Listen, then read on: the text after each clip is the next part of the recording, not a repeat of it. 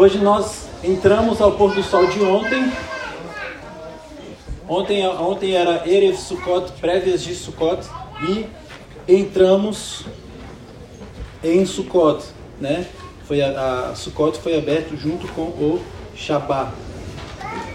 E hoje é o dia 15 de Tishrei. Estamos no ano 5781. Bom, como todos sabemos, essa festa ela é ordenada lá em Levíticos 23. Vamos abrir Levíticos 23.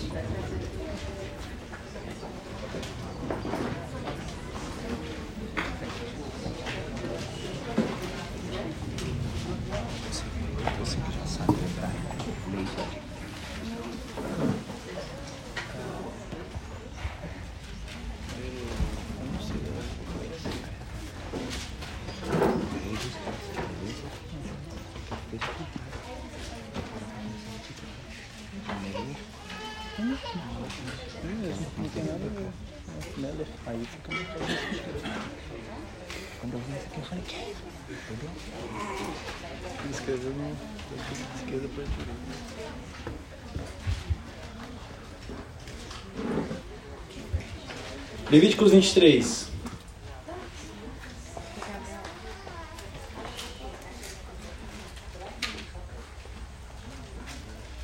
Quem vai ler para mim?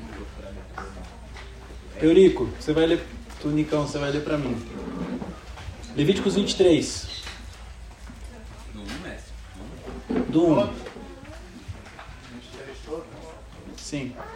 Só porque é você vai ser todo.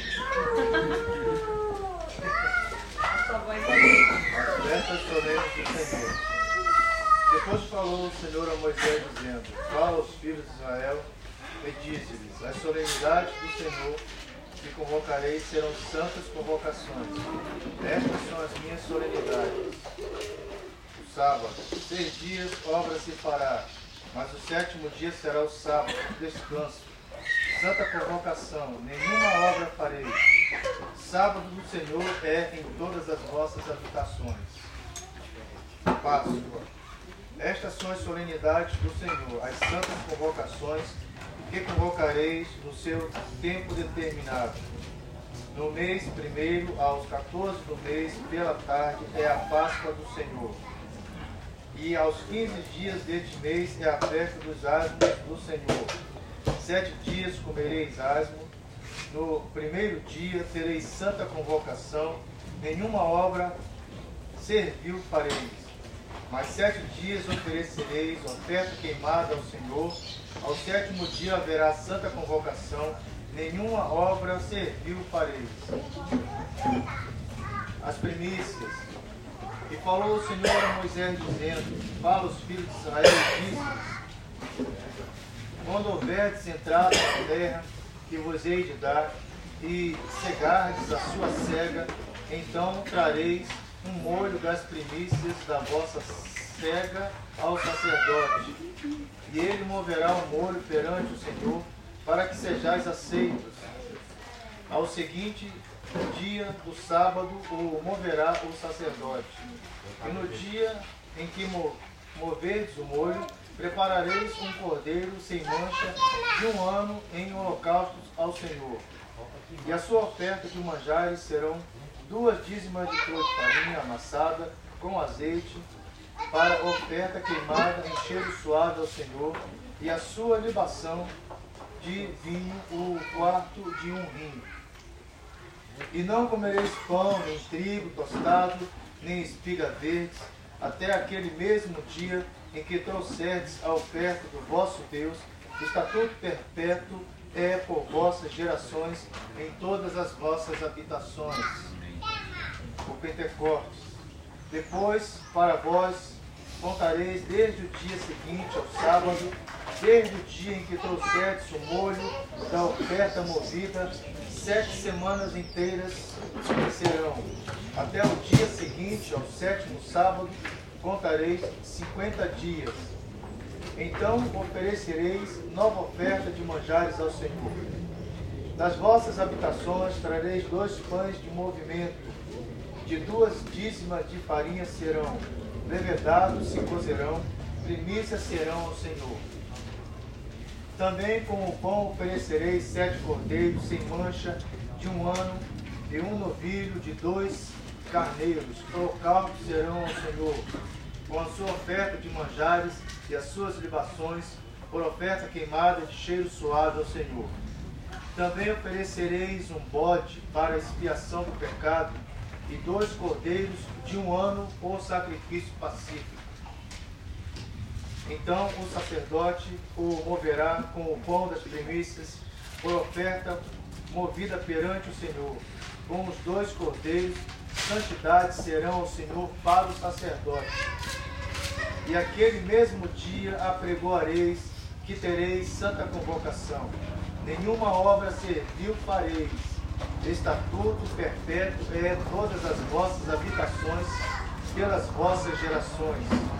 E quando cegardes a cega da vossa terra, não acabarás de cegar os campos do teu campo, nem colherás as espigas caídas da tua cega. Para o pobre e para o estrangeiro as deixarás. Eu sou o Senhor vosso Deus. Aleluia. E falou o Senhor a Moisés, dizendo: Fala aos filhos de Israel, dizendo: No mês sétimo, ao primeiro do mês, tereis descanso, memória de jubilação, santa convocação. Nenhuma obra serviu os fareis, mas oferecereis oferta queimada ao Senhor. O dia da expiação. Falou mais o Senhor a Moisés, dizendo: Mas aos dez deste mesmo, deste mês sétimo, será o dia da expiação.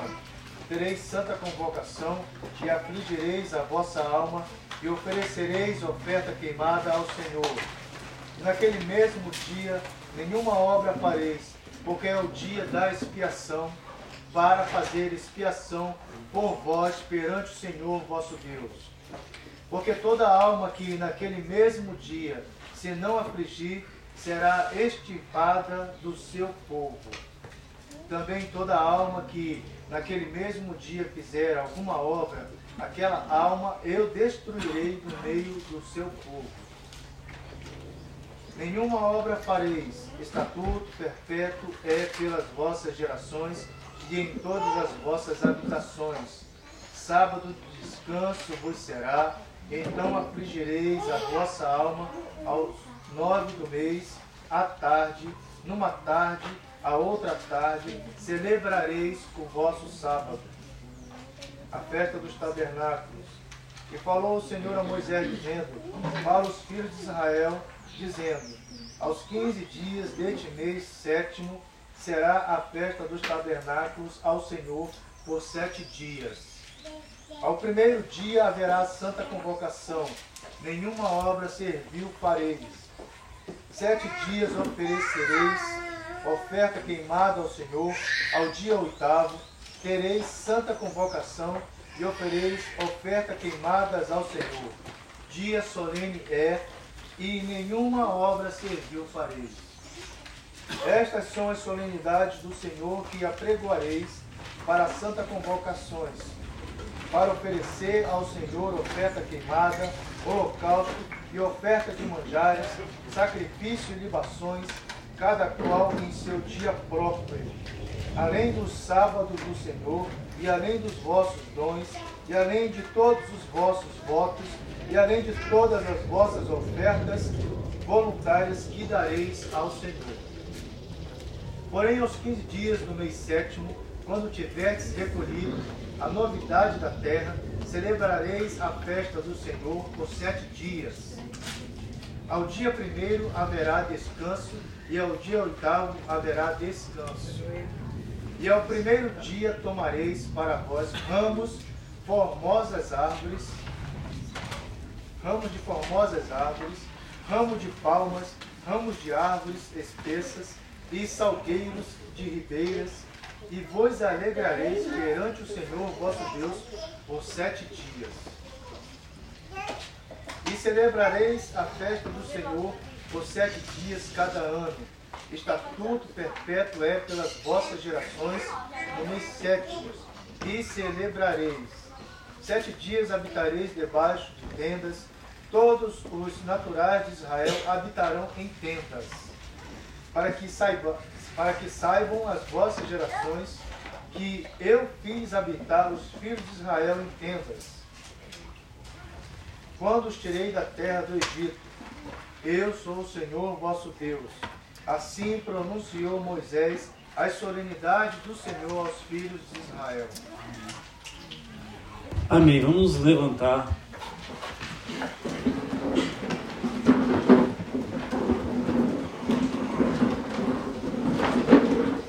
Vamos agradecer ao Senhor pela palavra. Feche os seus olhos. Entre no ambiente para que você se encha de gratidão pela palavra do Senhor e principalmente pelo que foi lido aqui agora. Busque um lugar de satisfação. Fala, Senhor, me dá esse lugar. Me mostra onde ele está. Eu vou correndo para ele. Eu quero esse lugar de satisfação na tua palavra, nas tuas ordenanças.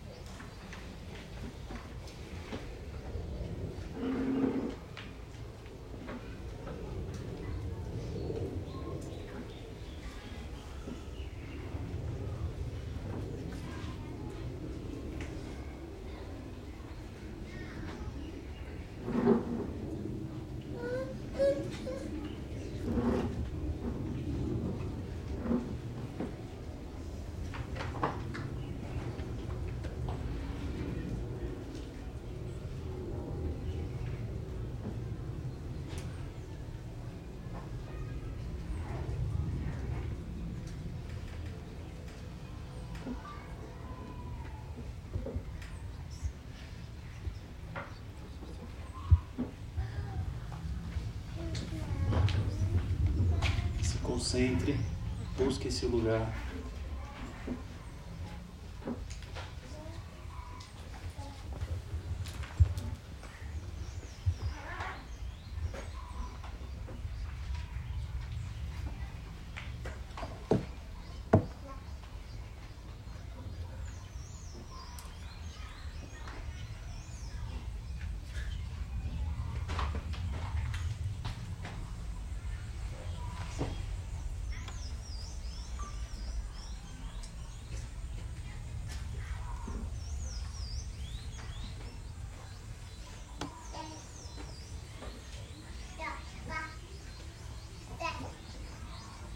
Bo Ruach Elohim Umalech Nafshi Adrech Otanu Keladim Rabchanu Hafetzim אנחנו מזמינים אותך לבוא 吧。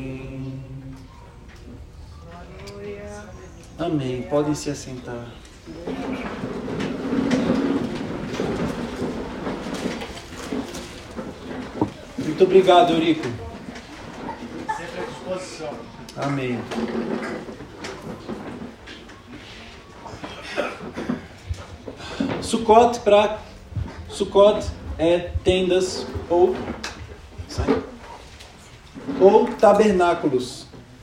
Como lemos aqui agora, celebradas nos dias 15 a 21 de Tishrei. Tabernáculo quer dizer cabana ou abrigo temporário, certo? Alusão ao povo que estava no deserto e sempre habitava em tendas. Vamos nos localizar um povo que estava indo conquistar uma terra e moravam em tendas. Era só entrar alguém, rasgar a tenda e acabou. Nem rasgar, tacar fogo, sei lá. E o povo que conquistou a terra era um povo que morava em tendas, com abrigo temporário. Eu gosto muito de ler as histórias e ver como sempre aos olhos humanos, os olhos humanos, o povo esteve desfavorecido. Ele estava desfavorecido, desprotegido. Mas aos olhos do Eterno, ele era o povo mais forte. Isso, claro, se se curvasse à voz do Eterno. E é um povo que morava em tendas, que tomou uma terra, que tinham muros e cidades fortificadas, exércitos fortificados. Um povo que saiu escravo, que 400 anos aprendendo só a trabalhar as tarefas do Egito, viraram grandes guerreiros. Não é lindo de ver? Eu nunca me canso de me maravilhar com essa história maravilhosa. Porque é a história que Adonai mandou contar de geração em geração. De geração em geração. Contem essas histórias. Vivam de geração em geração. Amém? No original, tabernáculo equivale à palavra sukkah, ok? E nós temos aqui uma sukkah. Sukkot é o plural de sukkah, tá? Festa das cabanas, ok? Nessa época, todos os homens traziam os primeiros frutos da colheita da estação ao templo, e uma parte era oferecida a Deus e a outra era usada pela família dos sacerdotes. Quero enfatizar a importância sempre de abençoarmos os nossos sacerdotes. Nós temos vários sacerdotes aqui. Temos Zélio, José Luiz e temos as pessoas que estão abaixo deles, que também precisam de honra. São sacerdotes desse, desse templo do Senhor. E o legal é que quando o Eurico estava vendo, eu parei para olhar e falei, Senhor, nós estamos em uma cabana, né? nós estamos em uma tenda. O Senhor nos colocou em tenda. Nós somos o povo do abrigo temporário. Aleluia. É verdade? Porque quem é o nosso abrigo eterno? É Yeshua. Aleluia. Ele é a nossa morada, o nosso abrigo eterno. É Deus. Né? Muito poderoso que, olha, podia ficar só com a leitura e acabar. Porque o tanto de ordenança, eu vi o trajeto, o nosso peça, e a gente veio por Shavuot, e a gente veio caminhando, o dia do perdão que o Senhor tem feito, que o Senhor está fazendo hoje. Poderosíssimo. Só depois que os homens ofereciam os primeiros frutos no templo, no templo e uma parte ficava para o sacerdote, diga, aí sim, Aí sim, depois disso, depois disso, era permitida a colheita. era permitida a colheita. Assim, não é uma obrigação, mas é uma tradição, é uma prática que o Senhor ordena, né? Nem é uma tradição, é uma ordenança que quem observa vive a plenitude daquilo que o Senhor falou. Então, foi enviado para vocês, né? Quem não recebeu pode falar com a pode falar com a Raquel, ou com a Hilda, ou com a Bárbara, a esposa do Galiza, que vão te enviar o documento que fala um pouquinho sobre as primícias, de como a gente pode fazer hoje no nosso dia a dia, porque nós não somos hoje, muitos de nós não somos agricultores, né? E a moeda que circula no nosso meio é o dinheiro. Então, nós tem uma prática que é feita em cima do que nós recebemos, tá? Então, e Sukkot é uma das Shalosh Regalim, que Shalosh Regalim é festa, é festa da peregrinação, são as festas agrícolas. Shalosh Regalim, festas agrícolas. Eram as festas que, sempre é bom recapitular, que todo o povo ia peregrinando para Jerusalém, Jerusalém, para celebrar as festas. Essas três festas que foram lidas ali no, em Levíticos 23. Certo? Então é um dia de nós peregrinarmos. Esse tempo, opa, vai começar. Vamos entender a peregrinação. Dá, daria para o povo ir no dia? Ah, não. Hoje é Sukkot, vamos para Jerusalém. Quanto tempo antes eles se preparavam para ir? Isso que eu vou falar vai, vale para mim, tá valendo para mim e vale para vocês. Eu vou apontar o dedo, vocês, porque vale para mim também. Nós temos que preparar a nossa casa para peregrinar para a festa. Para nós peregrinarmos. Opa, daqui a um mês é a festa. Vamos preparar as malas, vamos preparar a viagem, as bagagens espirituais. Vamos preparar tudo para chegar lá pronto. Não chegar aqui hoje e falar, ah, é qual festa hoje mesmo? Não tem problema. Você vai se divertir, a gente vai estar junto, mas aqueles que se preparam sempre entendem e conseguem é, degustar a plenitude de tudo aquilo que é de fato a festa, né? Celebramos por oito dias, sendo o primeiro, o sétimo e oitavo dias especiais de celebração, chamados de a festa, como foi lido pelo Orico em Levíticos 23, 39, que é a festa do ajuntamento, Hag Hassif. Bem? Diga Hag Hassif. Festa do ajuntamento. Festa do ajuntamento.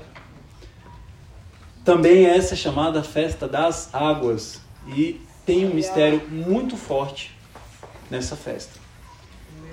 Falando dessa parte das águas, né? Como nós vamos ver. Ah, então é a festa da colheita ou festa das águas, que também é representada em alguns círculos judaicos como o anúncio do veredito nesses sete dias. Tem o anúncio do veredito. Lembra lá em Yom Kippur, Deus está revisando. Perdão, em Rosh Hashanah, Deus está revisando. Em Yom Kippur, ele já tomou uma decisão. E nesse período seria o anúncio. Que ele vai entrar lá em rede nacional e vai anunciar. Mas oi, quem vai para lá, quem vem para cá. Né? Vai ser esse anúncio. O sétimo dia de Sukkot é chamado de Rosh Hashanah Rabá, que é o dia do anúncio do veredito, ok? Então, o veredito sairia em Rosh Hashanah Abá, que é o sétimo dia. E esse dia no, do Rosh Hashanah Abá tem um caráter também de arrependimento. Engraçado, né? Teve um, teve um, tem uma chance grande em Yom Kippur, mas no Rosh Hashanah Abá, o sétimo dia da celebração de Sukkot, ainda pode ser que tenha uma, às vezes pode ser que tenha uma, né? Misericórdia do Senhor é infinita, Pode ser que tenha, porque é um dia, de, é um dia que tem caráter de arrependimento. E é muito legal o Senhor estar falando isso para nós aqui hoje. Bom, essa festa também tem um grande simbolismo escatológico e tem um grande apelo universal a Israel e às nações. Vamos ler é, Zacarias 14, do 16 ao 21. E Miqueias 4, 3. Quem quiser anotar também tem Isaías 2, Isaías 12 todo também, mas a gente vai ler só Zacarias e Miqueias. 4, 3.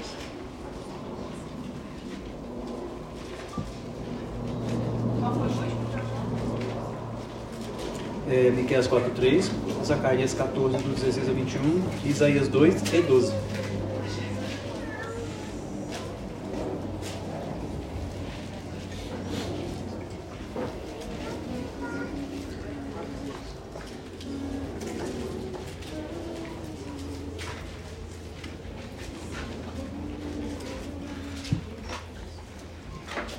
Alguém lê para mim, por favor, Zacarias 14, do 16 ao 21. Então os sobreviventes de todas as nações que atacaram Jerusalém subirão ano após ano para adorar o Rei, o Senhor dos Exércitos, para celebrar a festa das cabanas. Se algum dentre os povos da terra não subir a Jerusalém para adorar o Rei, o Senhor dos Exércitos não virá para ele, não virá para ele a chuva. Se os egípcios não subirem para participar, o Senhor mandará sobre eles a praga com a qual afligirá as nações que se recusarem a subir para celebrar a festa das cabanas. Sim, essa será a punição do Egito e de todas as nações que não subirem para celebrar a festa das cabanas. Naquele dia estará escrito nas cimeras penduradas dos cavalos, separado para o Senhor. Os caldeirões do templo do Senhor serão tão sagrados quanto as bacias diante do altar. Cada panela de Jerusalém e de Judá será separada para o Senhor dos Exércitos. E todos os que vierem sacrificar pegarão panelas e cozinharão nelas. E a partir daquele dia nunca mais haverá comerciantes no templo do Senhor dos Exércitos. Só sou eu que me arrepio até o cadastro do tênis? Rapaz, Miqueias 4.3 E julgará entre muitos povos e castigará nações poderosas e longínquas, e converterão as suas espadas em paz, e as suas lanças em foices. Uma nação não levantará espada contra outra nação, nem aprenderão mais a guerra. Alguma dúvida de que é um apelo universal, não é só para judeus, e sim para todos os povos? Egito foi convidado, entre outras nações, e quem não fosse, vai pagar a conta. Então, olha só, aqueles que não peregrinaram. Deus, ele é tão inteligente que ele conhece a criação dele. Ele sabe como eu e você funcionamos, certo? Ele sabe das nossas dificuldades. É, eu estava me lamuriando porque teve dias essa semana que eu não consegui estudar a palavra com a minha filha por uma aceleração mental. E eu tava com uma luta. Eu sou hipócrita mesmo, sabe? E ver, e aquela luta, sim, gente, isso acontece comigo, quem acha que não acontece. E eu sou hipócrita mesmo, rabino fajuto. Né? Eu, eu vou falar o que o inimigo fala no meu ouvido, porque é legal denunciar, porque às, às vezes vocês acham, nossa, eles não passam por nada, né? Não sei se alguém pensa isso. E o Senhor falou, Jonathan, pare. Eu sou Deus que julga e eu sou Deus que impõe limites. Filho, você está tentando, continue. Se você encher o meu saco, chegar um tempo, aí eu falo, aqui, daqui para frente parou. Vamos sentar, senta na minha cadeira. Vamos ver como é que está a sua agenda. Cancela isso, cancela isso. Pronto, agora você caminha. Não é? De Deus tem isso conosco. Então Deus sabe como nós funcionamos e todos nós passamos por nossas dificuldades. E diga as festas bíblicas. As festas bíblicas. O Shabat. O Shabat. As tradições. As tradições. O Talit. O Talit. A Mezuzá. A Mezuzá. O Tefilim. O Tefilim. São formas que Deus. É, agora não preciso repetir. São formas e atitudes que Deus nos pediu para quê? Para que nós estivéssemos nos cercando dele. Pô, para que ele possa ser lembrado, para que Deus coloque um cronograma na nossa agenda, para que a gente esteja todo tempo sendo estimulado a, a lembrar dele, a, a, se alinhar. Então, peregrinação. Pô, o povo um mês antes, sei lá, um, se preparava para ir à festa, iam cantando. Né? A caravana devia ser uma coisa deliciosa. Né? E aquela festa e tudo mais. Então, assim, nós temos várias festas, vocês não percebem? De dois, dois meses e meio, três meses, a gente tem uma celebração. Porque tem, tem as festas intermediárias. Purino, no Caro, Xaxaná. Nós temos, então, sim, todo o tempo Eterno está colocando na nossa agenda um meio para nos lembrarmos dele. E a grande questão aqui é: quando for o anúncio do veredito, certo? Vai ser dito quem vai para lá, quem vem para cá, mas todos têm que estar aonde? Em Jerusalém, certo? Todos não tinham que estar lá? Imagina você não estar lá quando vai ter o anúncio do veredito. Às vezes a notícia podia ser, até ser boa, mas tu não está lá. E aí? Não é uma forma de estarmos constantemente nos preparando. Eu vou me preparar para a festa de Páscoa. Eu vou me preparar para a festa dos, é, dos Pentecostes. Agora eu vou me preparar para a festa das cabanas. Eu vou me preparar para o Purim. Tudo bem que não era uma festa da peregrinação, mas eu vou me preparar. Eu vou peregrinar espiritualmente. Eu vou preparar a minha casa. Se você quiser até profeticamente fazer umas malas e deixar lá, olha, filhos, nós vamos peregrinar para Jerusalém. Ah, legal a gente fazer isso. Legal, legal. É, e depois anota para me lembrar para eu fazer também. Vamos fazer isso com as nossas crianças, porque Deus tem voltado os olhos para as crianças. Vamos fazer isso na, na, nas nossas casas. Vamos fazer isso com nós mesmos. Porque quem não estiver lá já era. Aqui, ó. Sabe? É faca no pescoço. E aí perdeu a chance. Então Deus tem algo a dizer, mas nós, não é só ouvir, nós temos que estar num lugar específico. E esse lugar é Jerusalém. Nós temos que subir para Jerusalém. A Jerusalém espiritual, sim, quem tiver oportunidade, a gente sobe para a física também. Mas nós temos que ir. Amém? E quando ele voltar e der o anúncio, nós temos que estar lá. Não só eu e você, mas todas as nações. Vocês viram que toda vez que o Eurico estava lendo e terminava de falar de uma festa, esse é um estatuto perpétuo. O que quer dizer estatuto perpétuo? Não vai mudar. Hoje não mudou. Então nós temos que peregrinar espiritualmente. Nós temos que estar em Jerusalém, na Jerusalém espiritual. Nós temos que estar, sabe, dentro do templo. Isso fala de algo interno de nós mesmos. Então é muito forte isso, porque nós temos que estar nesse lugar.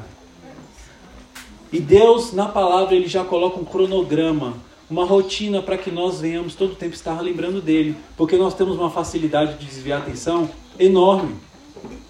Enorme. Bom, na época do templo, eram realizados 70 sacrifícios que simbolizavam as nações. Sempre 70 vai simbolizar nações. E 70 fala das nações. Simboliza a participação das nações nessa festa. Amém? Bom, lá em Neemias 8 nós vemos a celebração de Sukkot. Neemias restaura essa celebração que estava dormida. Sukkot fala de alegria, mas também fala de arrependimento. Fala da lei do eterno, quem estiver anotando, que será difundida para todos no momento oportuno como está em Zacarias 14. Então, é que diga, é questão de tempo para que as nações participem dessa festa. Diga, essa festa é o maior apelo universal. Onde se celebra Deus no meio do povo. E isso aconteceu. Fisicamente, no plano físico, isso já aconteceu.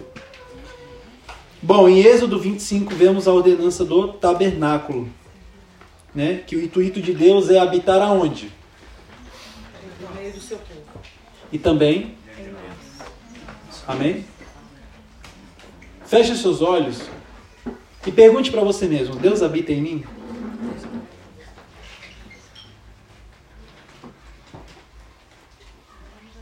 Se eu perguntar para o meu filho, ou para o meu irmão, para o meu pai, para minha mãe, Pai, mãe, filho, irmão. Você acha que Deus habita em mim?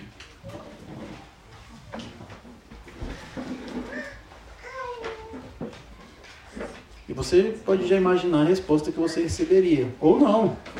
Você pode fazer o teste depois. Abra os seus olhos. Celebramos também Deus habitando no meio do povo. Como se Deus viesse fisicamente no nosso meio e habitar.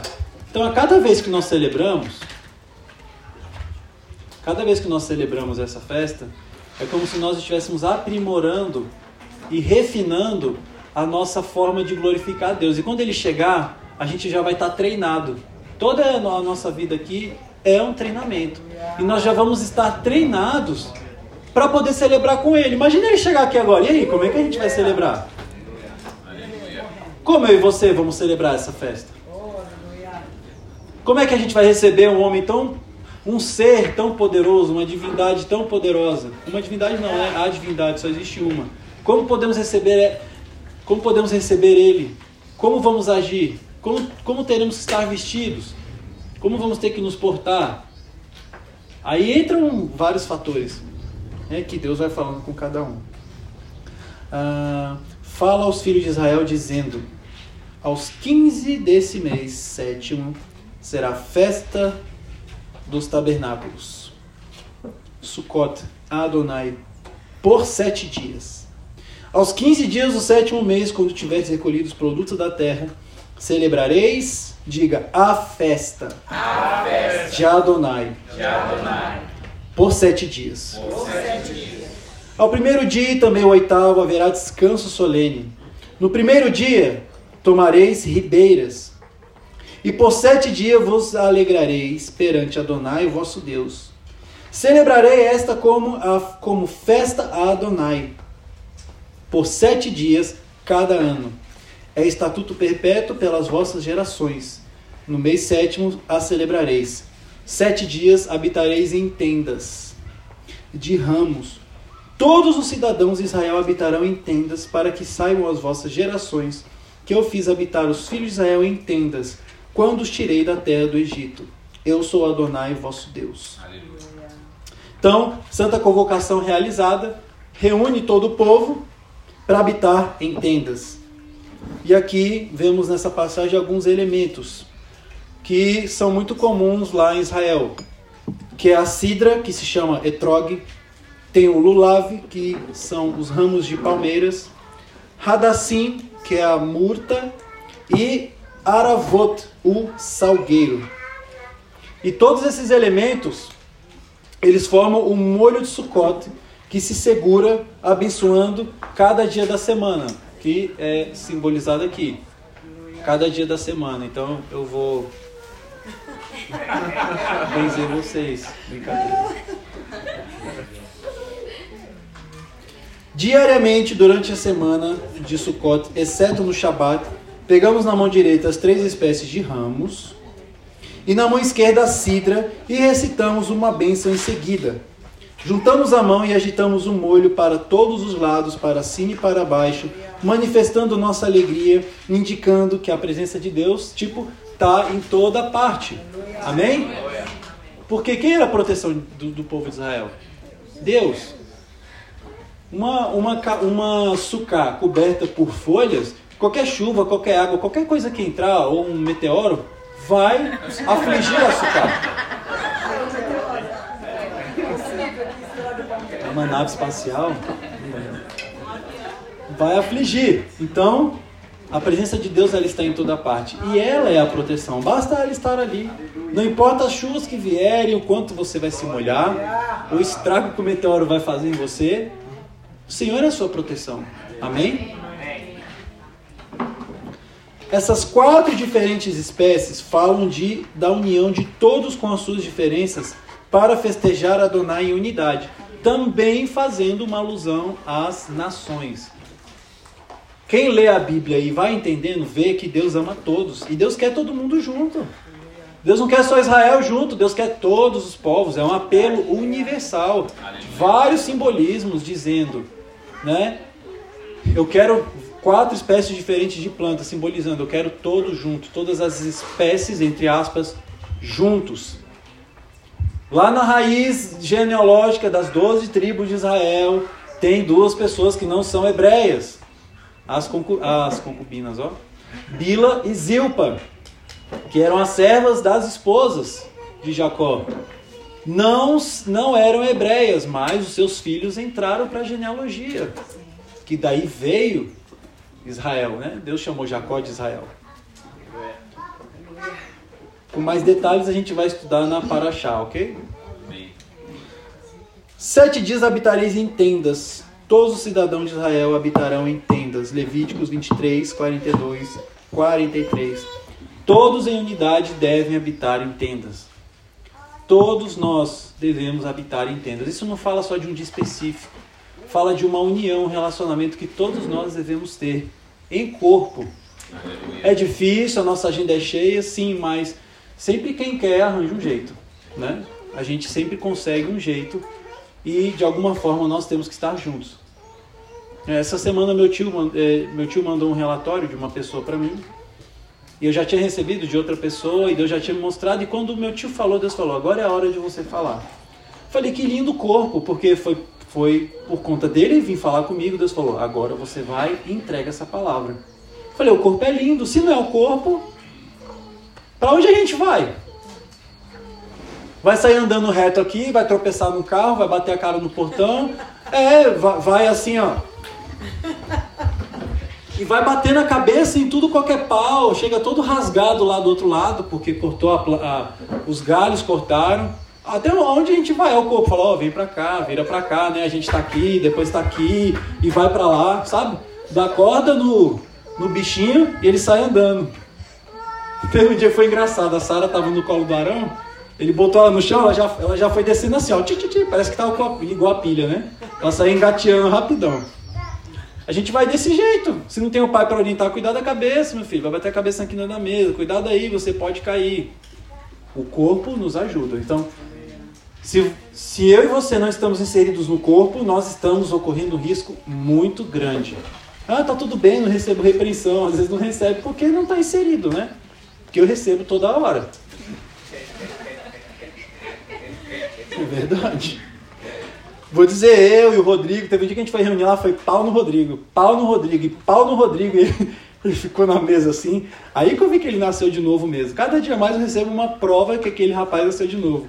E pau nele, todo mundo dando pau e ele conseguindo dissimular ali, ficou meio cansado, né? Ficou meio assim, uh, né? Ficou meio olhando pro nada assim, mas é a forma de Deus tratar com cada um, né? De nos colocar nessa zona de desconforto. Então, desde Josué, a prática da festa de Sukkot, ela havia dormido.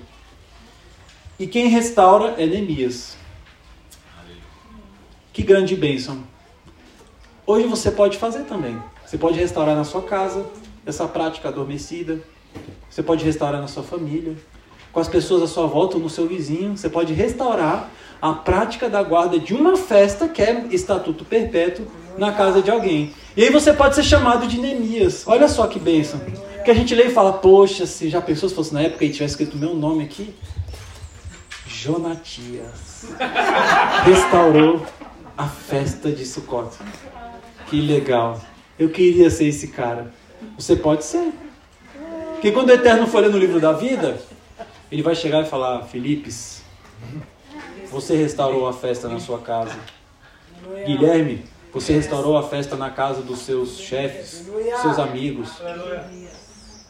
Você tá ok. Vai ali, ó, pro lado de Neemias. Vai lá, põe um igual dele. Vão correndo para casa de vocês, que está pronto ali. É verdade. É só, não é só porque não está escrito, não é só porque é uma coisa grandiosa que não tem valor para eterno. Então nós podemos fazer isso. Por que incessantemente? Por quê? Por quê? Por quê? Por quê? Isso aqui foi falado no passado, é falado hoje, é falado amanhã. Enquanto é falado é porque nós não estamos fazendo. E se estamos fazendo, precisamos aprimorar o que estamos fazendo. Então o ciclo nunca para. Pela tradição judaica, que é a halahá, todos devem construir a sua tenda, e pode ser de pano, né?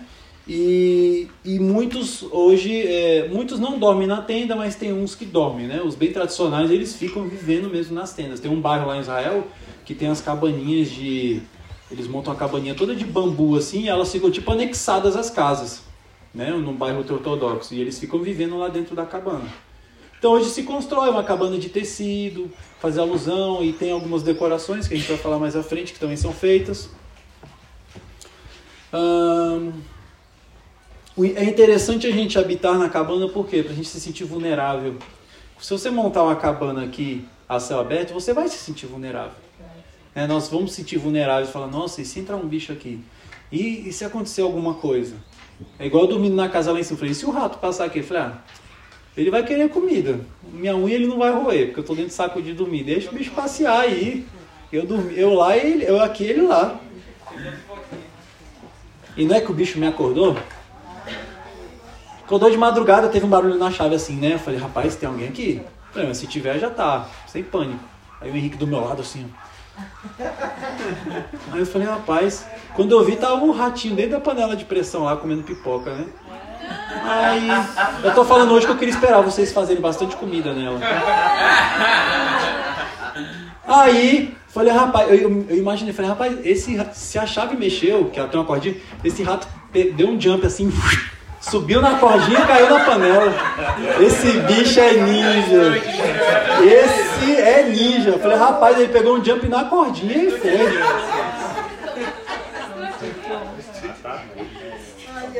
Se tem o costume também de fazer refeições dentro da sucá, certo? Ou seja, um estímulo. Pô, eu vou fazer a refeição dentro da sucá. Ou seja, eu vou criar motivos para estar dentro da sucá lá, alguém lê para mim Salmos 27, verso 5.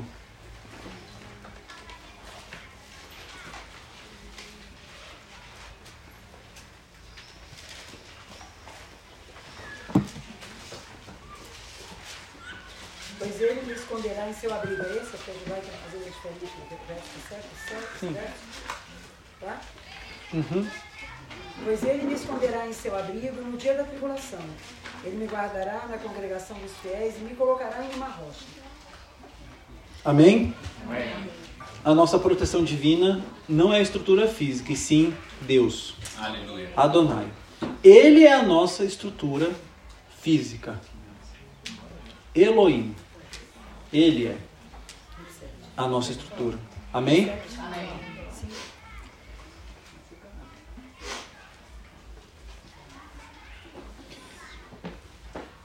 Tem muitas tendas também que elas são produzidas com produtos da terra local. Eles pegam as coisas que tem localmente, com bambu, palmeira, enfim, e constroem, tá? O objetivo é construir com coisas que estão disponíveis na natureza.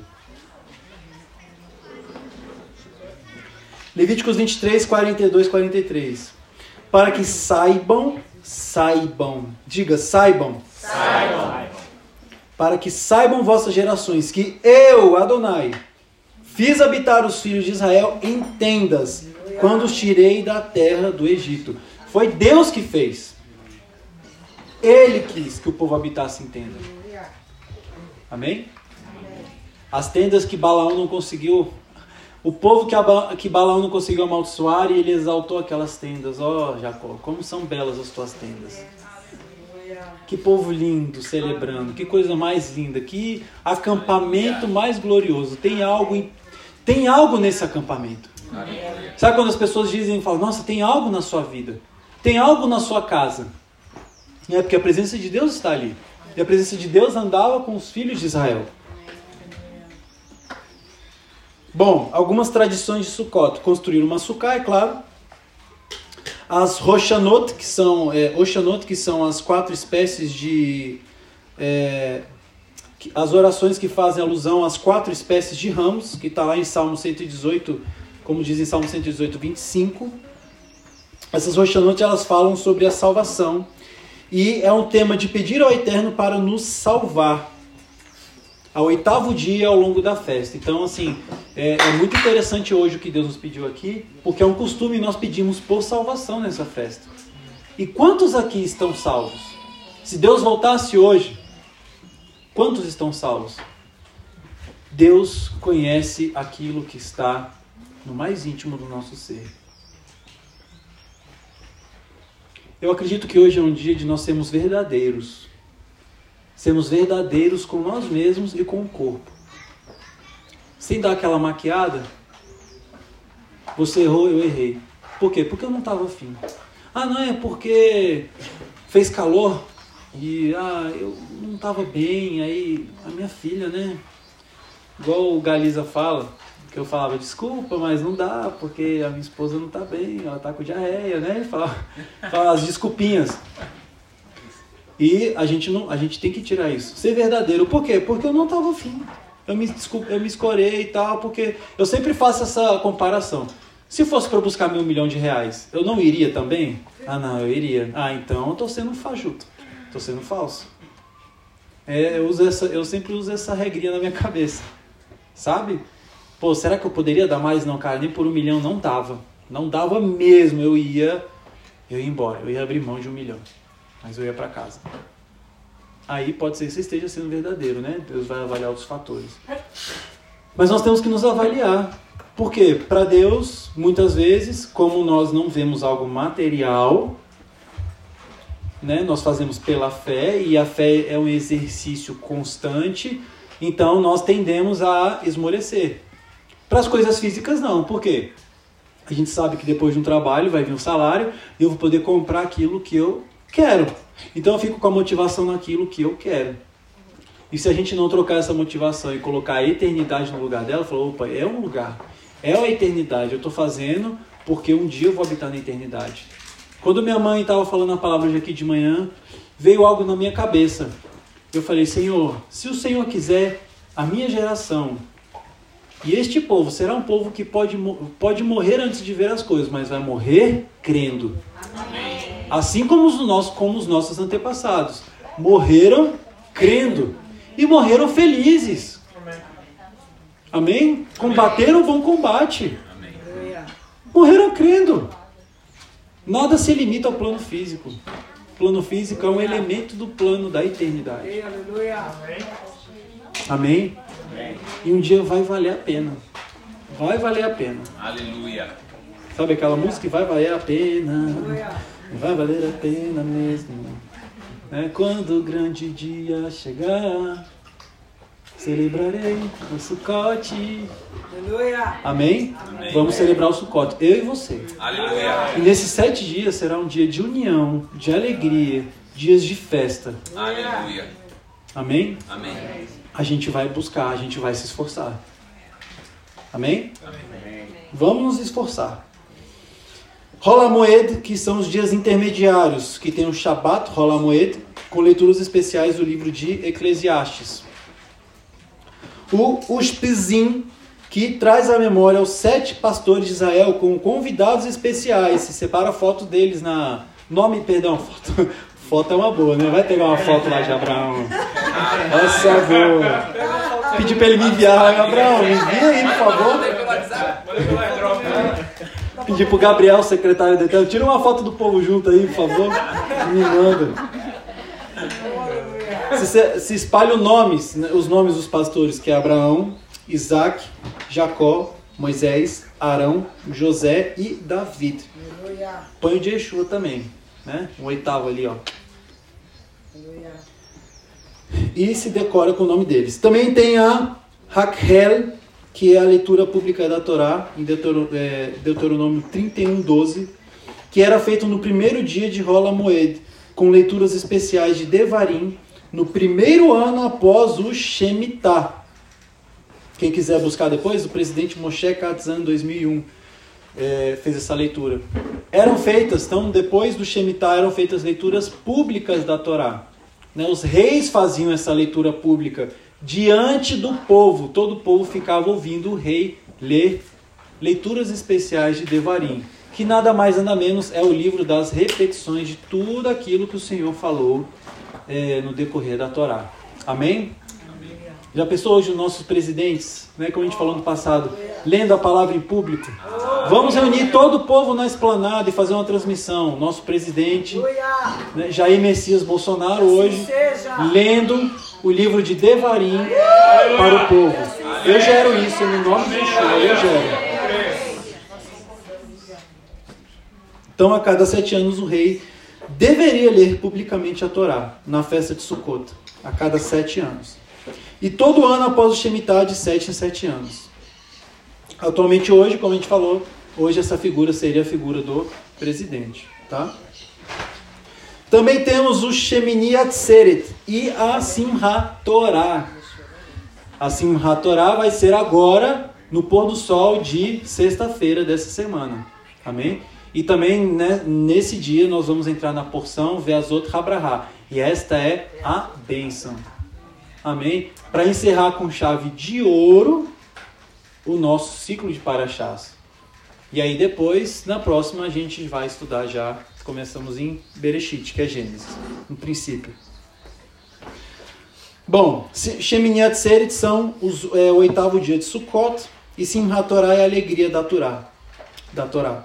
Então, como Sukkot nos lembra do estudo e da prática da Torá, é, com o passar do tempo, os judeus associaram que deveriam se alegrar com a Torá e reservar um dia para se alegrar com a Torá. Então você traga a sua Torazinha, a sua Bíblia, né? E você fique bem pertinho dela nesse dia. Claro que isso é um resultado de que vocês já estão perto dela na semana. E nós vamos nos alegrar. Né? Pensa só que alegria, ver Deus, olha o povo dançando com a Bíblia. Quem passa, quem passa de um fala, que esse povo está fazendo agarrado com a Bíblia, dançando. É porque isso aqui é tudo. Sem isso aqui eu não tenho nada. Imagina, né? Aquele bilhetinho da loteria. Foi sorteado. Você dá um beijinho nele, ó. Vai dançar o dia todo. Quem não iria dançar? Ah, você foi sorteado. Você ganhou na Mega Sena. Ganhou 6 milhões de reais. Você já fala assim: caraca, é infinito o que eu posso fazer. Eu vou dançar, eu vou me alegrar. Não tem nada que vai me tirar. Ah, bateram no seu carro. Ah, não sei o que aconteceu. Não tem problema. Eu vou pagar. Eu pago. Igual meu pai lá em São Paulo. Tem que arrumar isso, tem que arrumar aquilo. Eu falei, pai, olha pra mim. Dinheiro não é o meu problema. Eu vou arrumar. Eu vou agora lá arrumar. Pode ficar tranquilo. A gente fala pela fé. Isso acontece no plano físico. Ia dançar com o bilhetinho. Olê, olê. Mas o que é mais valioso é a palavra. E pela fé, mesmo não sentindo, mas a gente tem que dançar com ela. E quanto mais a gente entende, a gente vê a recompensa que aquilo traz para nós. E a recompensa da palavra é muito mais que o dinheiro. Porque vamos fazer uma simulação aqui?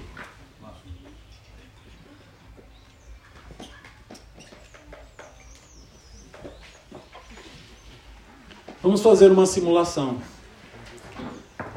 Você recebeu dinheiro, gastou, gastou, gastou, gastou, beleza. E aí, o que, que vem depois? Vem nada. Você já fez tudo o que você sonhou e vem aquele vazio. Nós não temos várias histórias de várias pessoas que têm muito e têm uma vida vazia, infeliz? Que muitas pessoas que têm dizem que não vale a pena, a gente já escutou, não tem vários testemunhos? Se a gente não tem Deus, a gente não tem nada. E quando a gente está com Deus, tudo é diferente. Por estar com Deus, tudo se torna diferente. E a gente tem um propósito de vida, que é a eternidade. Um dia habitar na eternidade. Aleluia. Então, quando está passando por dificuldade, quando eu penso na eternidade, aquilo vira um brinquedo na minha mão. Eu falo, para que, que eu vou perder tempo com isso? Sendo que tem a eternidade, tem pessoas precisando ouvir a palavra de Deus, que vai sair através da minha boca.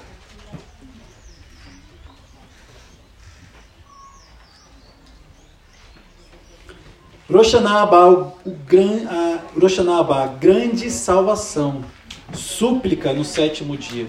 Então que no sétimo dia, no Rosh Hashanah, nós venhamos suplicar mesmo, sabe? E nos preparar essa semana, é o dia de súplica, é o dia da salvação. Aleluia. Vamos pedir pela salvação. Rosh Hashanah, vamos pedir, porque eu quero ser salvo, eu quero que todos vocês sejam salvos. Eu quero todos bem, todos. Eu, eu acho que na eternidade um não vai conseguir reconhecer o outro, né? mas às vezes se a voz for igual, a gente vai estar lá junto e pô, a gente vai se divertir na eternidade.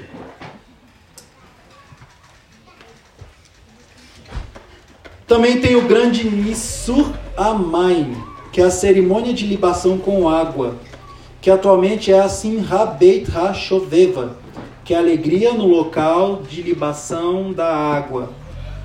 E na tradição judaica, a água simboliza salvação, ela simboliza vida, prosperidade. E a água da cerimônia de é, Nissurramai, ela é chamada de Maim Raim, que é a água viva. Aleluia. Né? E eu quero, por favor, a gente vai cantar essa música agora. Agora? Sim, senhor. Com vontade, hein, Guilherme? Com vontade sempre,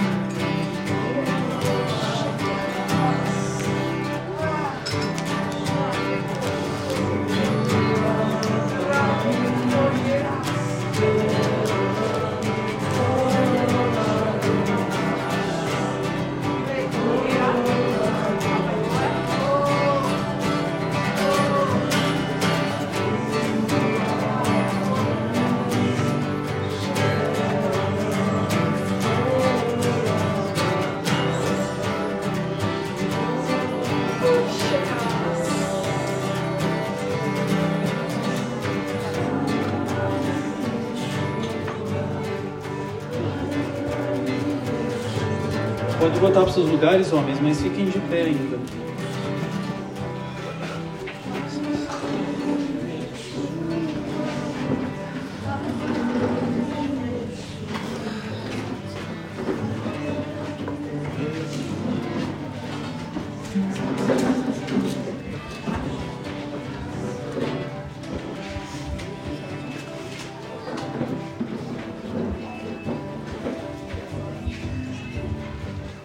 Homens, todos vocês sabem que o responsável por difundir a palavra no lar de vocês são vocês mesmos. Amém? Quando os homens tomam uma postura, algo acontece. Aos olhos humanos, do pai, né, principalmente, pode-se ver, caraca, não está adiantando nada. Mas aos olhos espirituais está sendo gerado algo. Então, eu falo para todos os homens que vocês tomem uma postura. E os que estão tomando, não desistam. Eu venho aqui para estimular você a continuar, estender o braço também para te puxar quando for preciso. Amém? Não desistam e continuem. Aqueles que não começaram, comecem. A vida não se resume só no plano físico. Trabalhar, trabalhar, trabalhar. Se resume em formar pessoas, formar os filhos de vocês, formar as pessoas que estão à volta de vocês e vocês serem a luz que é colocada no alto, porque a luz não foi feita para ser colocada embaixo, mas no alto para que todos vejam. Amém? Podem se assentar.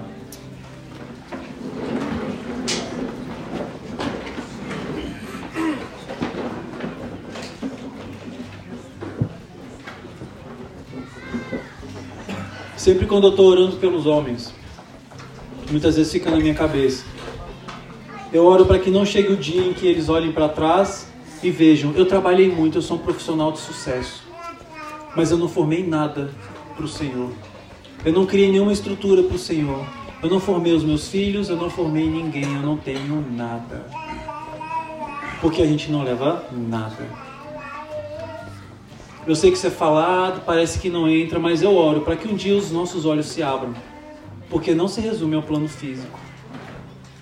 E sim, nós temos que trabalhar as nossas estruturas espirituais e assumir responsabilidades no corpo.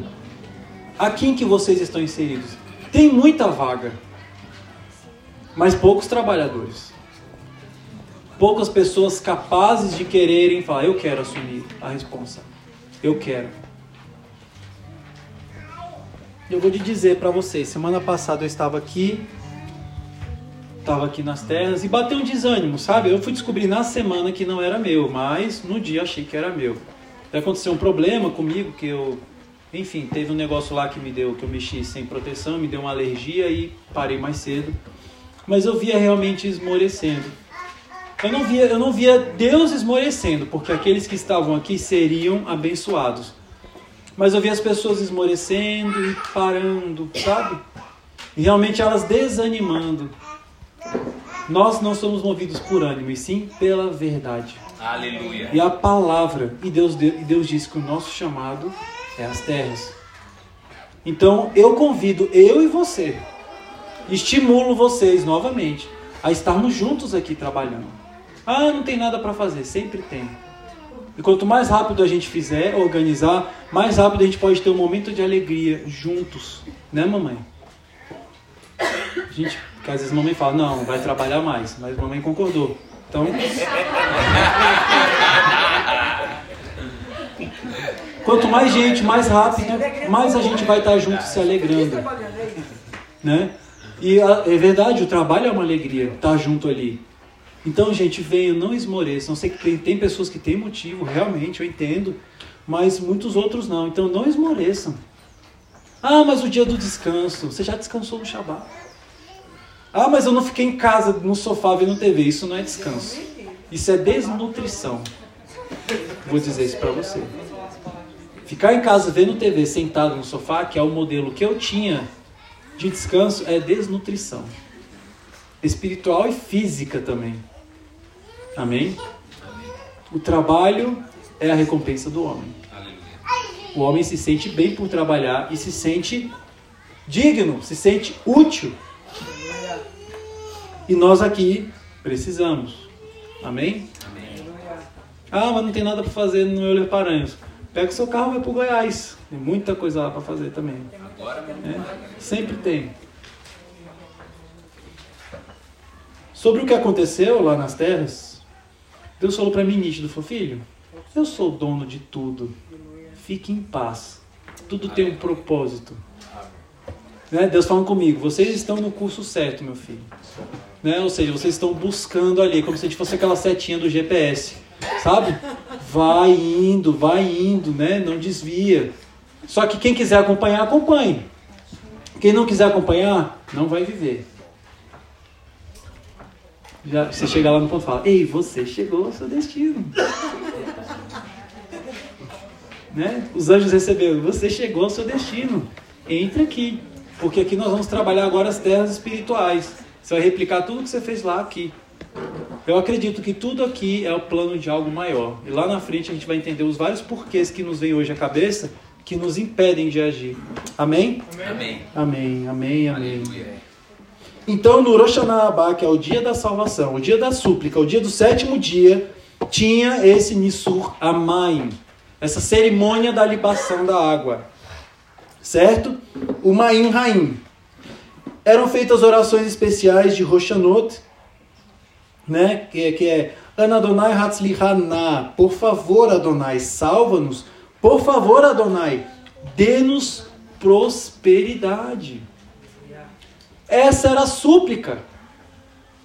Ana Adonai Hatzlihana, Ana Adonai Hatzlihana, Ana Adonai Hatzlihana, por favor Adonai salva-nos, por favor Adonai salva-nos, por favor Adonai dê-nos prosperidade. Era um costume na época do templo. E aí se dava uma volta com as quatro espécies de planta, né? Dentro e fora do tabernáculo, hoje alguns fazem, é, as pessoas fazem na sinagoga, em alusão à época do templo, fazendo as orações de Roshanot. E no sétimo dia se dá sete voltas após a leitura da Torá pela manhã e se chama o Salmo 118, 25, Anadonai Hatzli Haná. Ok? Amém. Na época do templo, Nisur Ramai, o sumo sacerdote, ele dava sete voltas ao redor do altar, com a bacia contendo essa água simbólica, no sétimo dia. Ok? Estão comigo? Amém. Quão formosos são os pés do que anunciam as boas novas. E desde os dias do templo, no sétimo dia, ao final da oração especial da água, se terminava a oração dizendo essas palavras. Aí, se você quiser anotar, a voz do que anuncia boas novas, a voz do que anuncia boas novas diz. E aí terminava a oração.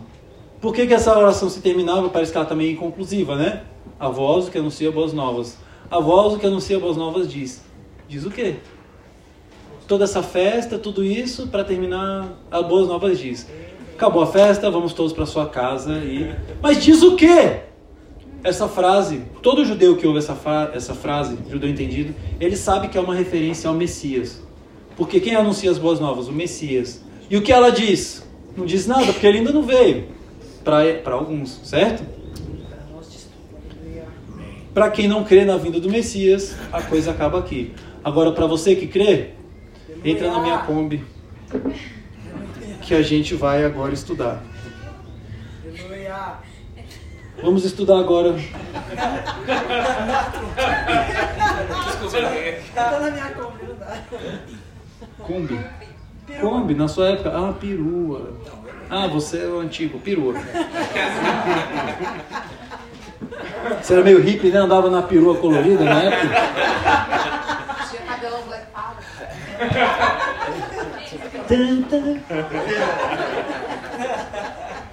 Vamos falar agora sobre Yeshua e Uroshanaba, ok? Aleluia.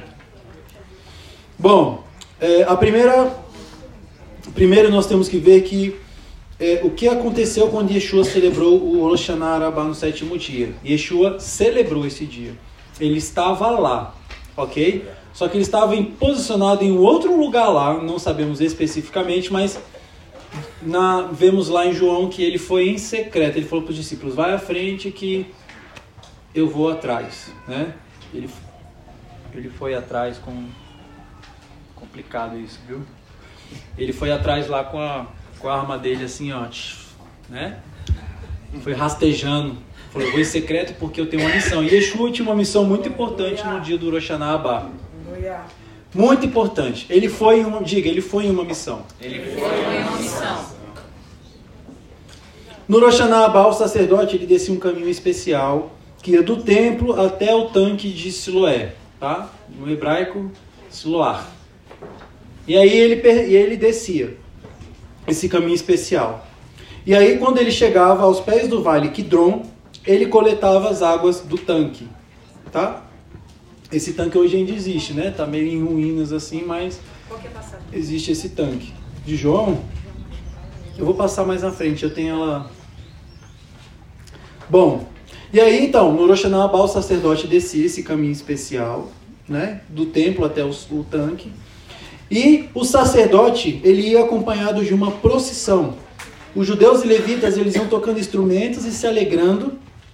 Né? E a Mishnah fala que era um dos dias mais alegres do ano em Israel. O dia do Rosh o sacerdote descia do templo até o tanque para coletar essa água, para dar as sete voltas no. Sete voltas no. Onde faz o sacrifício, fugiu o nome da minha cabeça. No altar, isso, obrigado. Então os levitas iam tocando trombeta e eles convocavam o povo para ir se postando nas ruas, né? Chamam, Vamos, vamos, ó, tá indo, tá descendo a água, vamos todo mundo, vamos todo mundo. Né? Desliga aí o seu Playstation, bora, desce. Né? Vamos lá todo mundo, desliga aí, do, se desliga do trabalho, vamos lá. Vai acontecer algo importante agora, vamos celebrar o dia da água da vida, onde todos nós vamos receber vida, amém? Ó Senhor, salva-nos, ó Senhor, salva-nos, ó Senhor, prospera-nos. A voz que anuncia boas novas, voz que anuncia boas novas diz. Diz o que, meu Pai? Então o povo ia cantando com ramos de palmeiras. Né? E isso tem uma ligação muito legal quando receberam alguém no burrinho com ramos de palmeiras, hein? Por que ramos de palmeiras? E durante esse cortejo era recitado o Salmo 113, perdão, 113, ó. Como é que é? 113. era recitado o Salmo 113 ao 118, que se chama de Halel. Especialmente o Salmo 118, 25 e 26, que simbolizava uma ação de graças pela chuva que possibilitava a colheita no ano. E aí se pedia por mais chuva. Amém? Por que, que era alegria? Sem a água da vida, sem a chuva também, a terra não produziria e o povo não comeria. Então era um dia de alegria. Ou seja, é o dia que todo mundo vai lá na porta do banco caixa sacar o seu dinheiro. Aleluia. Né? Vamos dizer assim, vou sacar para investir aqui porque vai prosperar. E aí quando se coletava água, o povo voltava ainda em festa para o tabernáculo. E quando o sumo sacerdote chegava, ele dava sete voltas ao redor, como já vimos, do altar, e ele derramava essa água como libação. E quando ele derramava essa água como liba- libação, ele falava ao Senhor: Senhor, salva-nos, Senhor, salva-nos, Senhor, prospera-nos. Né? Enquanto ele derramava a água, ele di- dizia: Senhor, salva-nos, Senhor, salva-nos, Senhor, prospera-nos. E enquanto, enquanto ele dava sete voltas, ele ia agitando esses ramos, esses ramos aqui, na mão direita e a cidra na mão esquerda. E depois de derramar toda a água, depois das sete voltas, né, e dizer: Senhor, salva-nos, Senhor, prospera-nos, ele terminava essa oração dizendo: A voz do que anuncia boas novas, a voz do que anuncia boas novas diz. E exatamente neste momento, né, Yeshua está ali celebrando essa festa de Sukkot. E Yeshua ali nesse exato momento, ele dá um dos seus ensinos mais importantes. Mais, digo, um dos ensinos mais importantes. João 7, 1 ao 9, tá? A parte do, de Yeshua os discípulos. Então, em João 7, 1, 1, 9, Yeshua é chamado para ir celebrar em Israel. Ele pede para os discípulos irem à frente e ele vai atrás em oculto, no mistério, porque ele tinha uma missão a fazer. Né? Yeshua ele não veio à toa, ele veio já com um cronograma. Desde bebê ele sabia esse cronograma.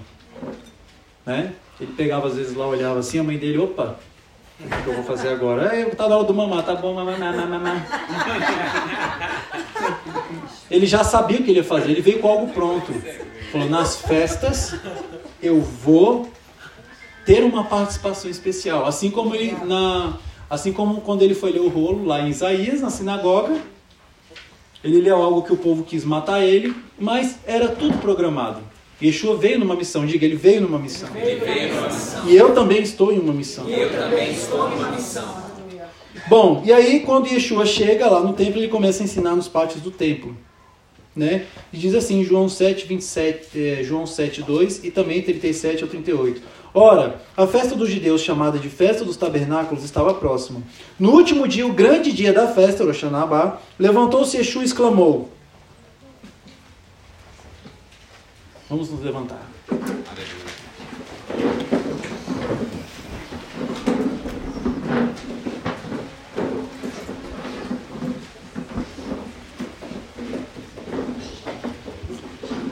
Sacerdote com o ramo, dando sete voltas. Ele terminou, ele pega a bacia de água, que ele foi coletar em festa e voltou em festa, com uma caravana, vamos dizer assim, de pessoas. Desceu, pegou, subiu, todo mundo alegre. Ele derrama e diga: Senhor, salva-nos, Senhor, prospera-nos. Terminou, ele fala, terminou, ele diz: A voz do que anuncia boas novas, a voz do que anuncia boas novas diz: nesse exato momento, nesse exato momento, assim que o sacerdote termina de dizer, Yeshua diz, pode-se até dizer que ele pode ter gritado: Se alguém tem sede, venha a mim e beba. Quem crer em mim, como diz a Escritura, do seu interior fluirão rios de águas vivas. Aleluia!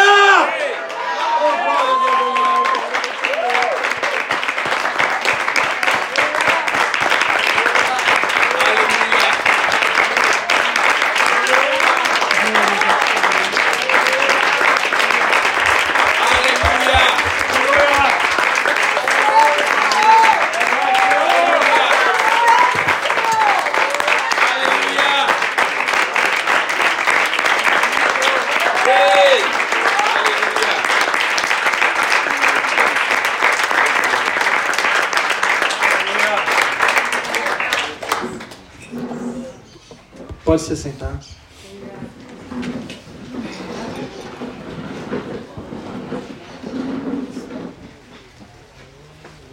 Todo judeu sabe que esse discurso é uma alusão ao Messias, e naquela época também sabia. Nesse exato momento ele levanta e diz que quem crer em mim, quem crer nele, rios de água viva fluirão do seu interior. Essa água não está mais fora, mas ela está dentro. E essa vida, essa salvação que tanto vocês clamam, ela pode fluir do seu interior. Do meu e do seu interior. Isso pode fluir, fluir. Mas nós temos que crer. Sem crer, diga sem crer. Sem crer, Nada acontece. nada acontece. Então aqui Yeshua já mostra que as águas não fluíram mais do tanque, e sim do interior de quem cresce nele. Então, se você se sente impotente, impossibilitado, se você já está afundado em alguma coisa, seja na emoção, seja o que for, rios de água vivas podem fluir do seu interior, mas você tem que crer. E a salvação vai entrar na sua casa, a salvação vai entrar na sua vida. Mas tem que crer. E crer fala de ação, crer fala de estudo, crer fala de busca, crer fala de saber quem é ele, o que ele veio fazer. E o que, que Yeshua veio fazer? Yeshua veio preservar a lei. Ele veio cumprir e zelar pela lei. Então eu também tenho que conhecer essa lei que ele veio zelar. Por que ele veio zelar essa lei? E nós temos que entrar nesse ritmo de busca. Lembra que eu falei das festas?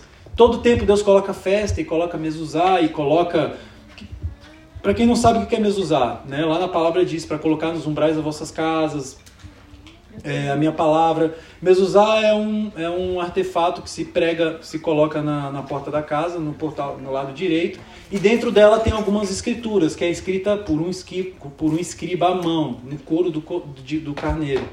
Tem que ser um escriba realmente homologado, vamos dizer assim. E ele escreve aquelas palavras, todo judeu sabe que palavra tá, e toda vez que ele passa, ele se lembra daquelas palavras. Certo? Também tem o tefilim, que todo judeu, você vê aquela cordinha que eles têm na mão, que eles colocam na, na testa e na mão, como diz na palavra, né? Para atar a palavra e tudo mais. Então, é outro costume. Tem o costume do talit, que o talit simboliza todos os mandamentos do Eterno, cada nó tem o seu significado, cada fio tem o seu significado.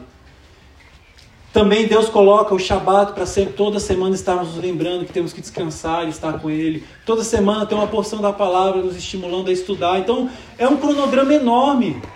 E se nós nos inserirmos nesse cronograma, nós vamos estar dentro e vamos estar guardados. Como o estudo, o estudo semanal da Torá, ele me ajuda a vencer os meus problemas, a não cair nas tentações, porque elas vêm e vêm pesado. Então, assim, existe um cronograma bíblico e a gente tem que entrar. É só a gente se submeter e a gente vai se autoajudar. Amém? Bom, quando Yeshua diz, né? é, tem sede, venha a mim e beba. Quem crer em mim, como diz a Escritura. A que Escritura ele estava se referindo? A Isaías 55, do 1 ao 3. E também Isaías 44, 3, Isaías 58, 11 e Joel 1, do 28 ao 32. Lembra como, como lemos? Serão salvos todos os que estiverem juntos celebrando a festa. Serão salvos todos os que estiverem juntos celebrando a festa. Pode-se dizer que todos nós, se Deus voltasse hoje aqui, nós seríamos salvos. Mas celebrar a festa não fala de estar aqui fisicamente só. Fala de ter uma festa já dentro de nós. Porque toda uma festa para chegar no sétimo dia e se resumir a uma água, vamos dizer assim, né? E a gente pode, quem tem, quem tem entendimento pode dizer, para se resumir a água, a, essa água que era tão celebrada e tudo acontecia por conta dela, ela agora flui do meu interior e do seu. Porque crendo em Yeshua, isso acontece dentro de nós. E a festa, a celebração, ela tem que acontecer dentro de nós. Nós temos que entender que nós somos vulneráveis, mas que a presença do Eterno nos guia. Como isso pode ser traduzido na prática? Eu sou frágil como uma cabana, qualquer coisa pode me derrubar. Mas eu não vou me limitar. Porque assim como uma cabana frágil estava montado em uma terra cheia de inimigos que a todo tempo podia atacar o povo de Israel e Deus não permitiu, Deus não vai permitir que isso aconteça comigo, se eu estiver na vontade dele. Então aqui eu quero que vocês deem um stop em todas as limitações que vocês colocam, em todas as desculpas que são colocadas para Deus, eu não posso por causa de. Feche os seus olhos. Lembre de todo, todo, toda vez que você falar, ah, eu não posso por causa de. Aí você vai trocar essa frase na sua cabeça. Eu não posso porque eu não quero. Toda vez que eu disse, ah, eu não posso por causa de, eu não pude porque eu não quis. Foi porque eu não quis. Porque se fosse algo muito importante, eu teria conseguido. E o Senhor, para cada um aqui, pediu um dia: Filho, vem. Você, ah, eu não posso por causa dele. Ah, eu não posso porque eu tenho um casamento. Ah, eu tenho uma terra para cuidar. Ah, eu não posso porque eu tenho que cuidar do meu gado. E aí não vou estar nas bodas do cordeiro. Pode abrir seus olhos.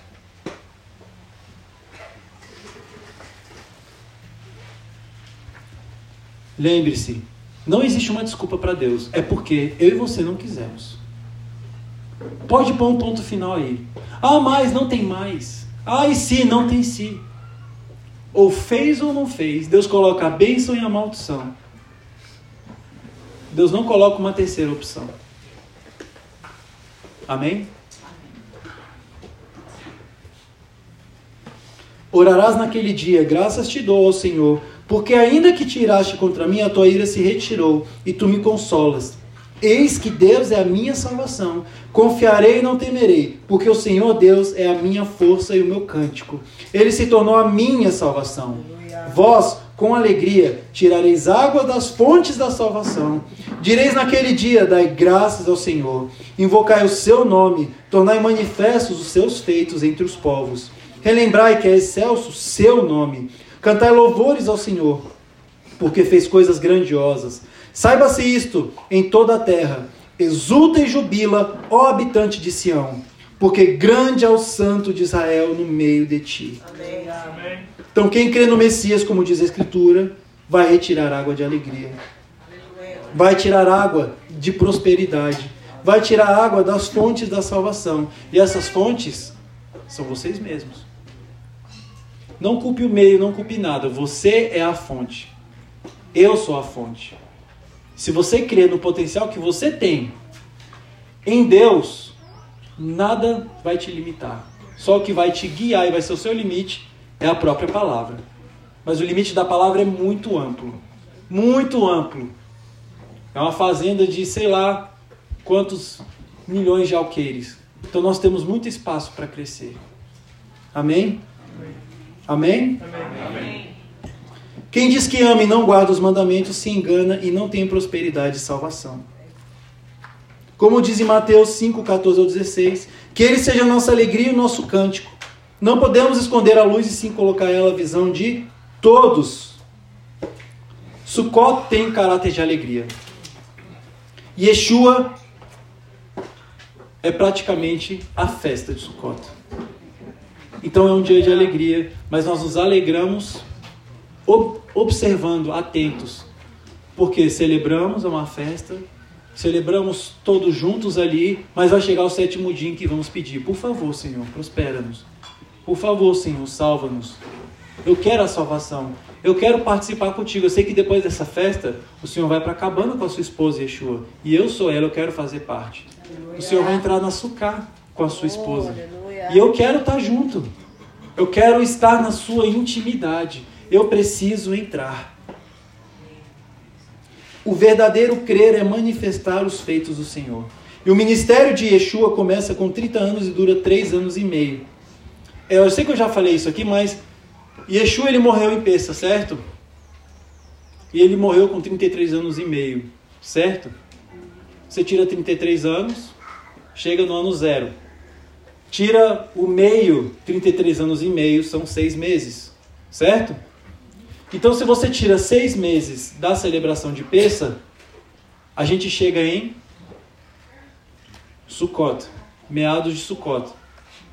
Muita coisa indicando que Yeshua, e eu acredito que nasceu, então posso afirmar que sim, que ele nasceu em Sukkot. Que é a festa que celebra quem? Deus no meio do? E o seu nome era Emmanuel, que quer dizer? A gente pode pôr um ponto final aí, né? Ele nasceu na festa de Sukkot. E morreu né, na festa de Pessa, em que tem todo um simbolismo, todo um cordeiro, onde o povo foi levado a se arrepender dos seus pecados, se lavar, e aí sim entrar no deserto na caminhada da sua salvação. Amém? Amém? Amém. Amém. Quem puder depois ouça, porque muita coisa que Deus disse aqui eu não encontrei em nenhuma literatura hoje. Veio muita coisa assim que as pernas tremeu. Amém. Amém?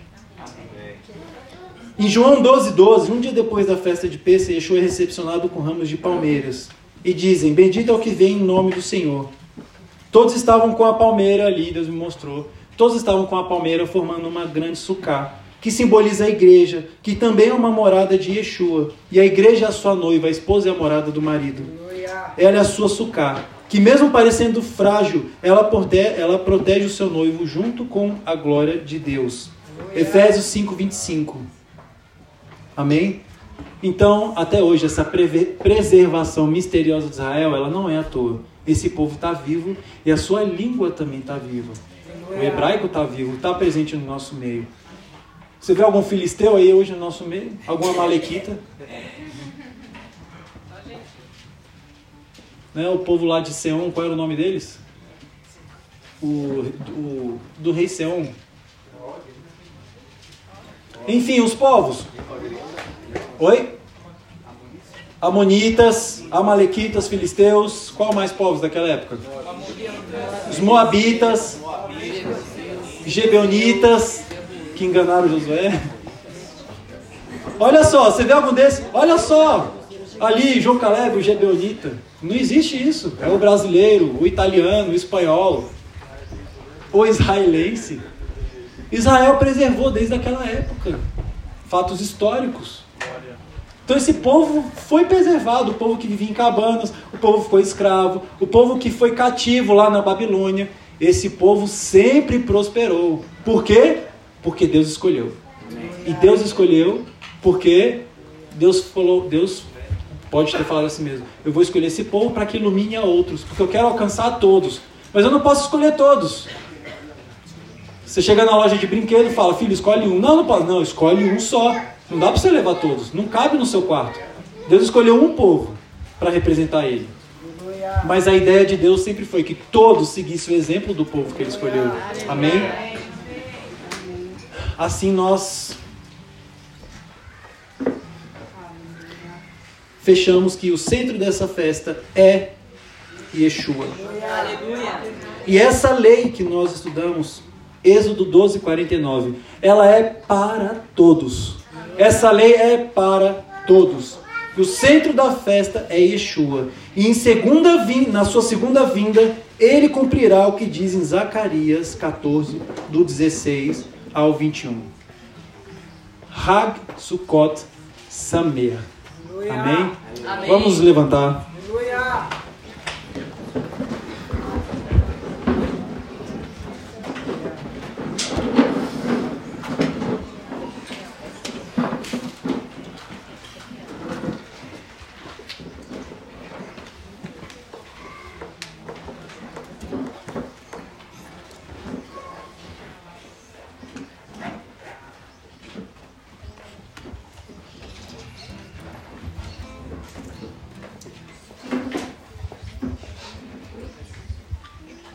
Nesse momento, como dissemos, essa é uma festa das uma das Shalosh Regalim, onde todo homem trazia sua primícia e entregava na mão do sacerdote. Amém? A partir de hoje, já comecemos a separar nossas, nossas primícias. A gente vê um arquivo, fala do primeiro valor que a gente recebe no mês, a gente separa um valorzinho desse primeiro valor, falamos, essa é a sua primícia, Senhor. E também com base nela, também nós temos os nossos dízimos, claro. Mas fala, pô, quanta coisa que eu tenho que passar para o Senhor. Você crê que Ele é o provedor? Então, se Ele é o provedor, Deus não precisa da nossa oferta. Sério, Deus já é muito rico. Mas Ele gosta de ser lembrado. Olha só, Ele sabe quem é a fonte dele. Ele todo mês vem aqui e paga o carnê dele. Ele vem todo mês aqui e está presente. Ele sabe que eu sou o provedor. Por isso eu gosto de continuar abençoando meu filho. Amém? Então separe algo, o que for a sua primícia, a sua oferta, o seu dízimo. Separe. Hoje é um dia de entregar as primícias. E quem quer participar dessas bênçãos, separe. Amém? E vocês vão entregar na mão do sacerdote, Adalberto.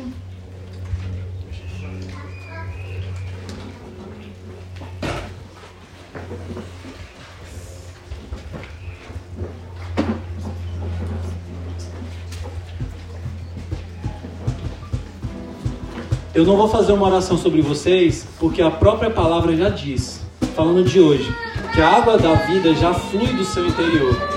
Então, assim, é um momento para você, para é um momento para que eu e você venhamos nos posicionar no lugar correto, em Jerusalém, perto do nosso sacerdote, e fluirmos essa água da vida. Amém? Então toda vez que você chegar, poxa, Senhor, salva-me. Senhor, prospera-me. Senhor, o que você diz a meu respeito? Quem crê em mim do seu rio, do, quem crê em mim do seu interior fluirão rios de água viva. Amém? Põe sua mão na posição de receber. Recebam que olhem para as mãos de vocês. Uma pessoa me disse uma vez: tudo está aí. Tudo está aí nas suas mãos. Você pode fazer, você pode realizar. Basta você crer que você é um filho de Deus e que você é um sacerdote e que você é um escolhido e que você já tem tudo, nada te falta. Caiam por terra hoje todas as reclamações e as desculpas. Eu libero sobre vocês esse ambiente de realização e de alegria que é conquistado por meio da fé, não por sentimento. Amém? Vamos celebrar com alegria, mas com entendimento.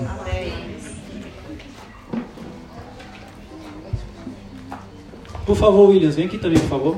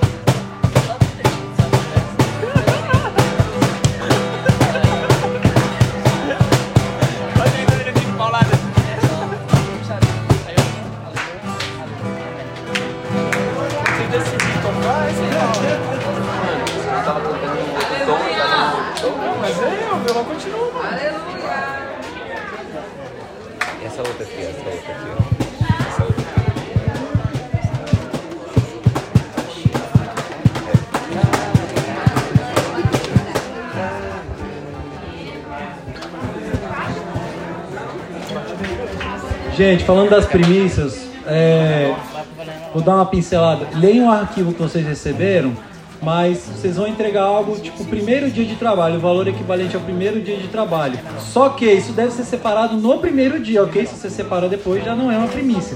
Mas pode simbolizar pela festa, falar, Senhor, tá aqui, né? Os próximos eu vou separando, para quem se interessar, ok?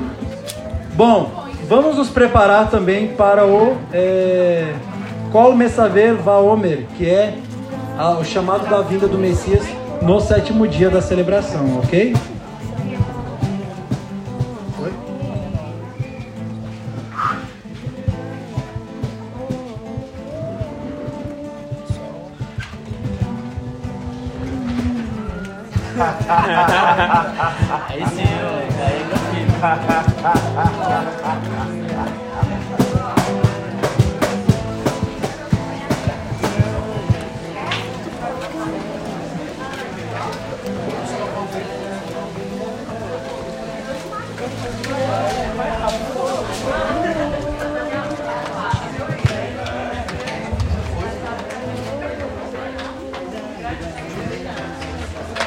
Todos ficar de pé. Todos de pé.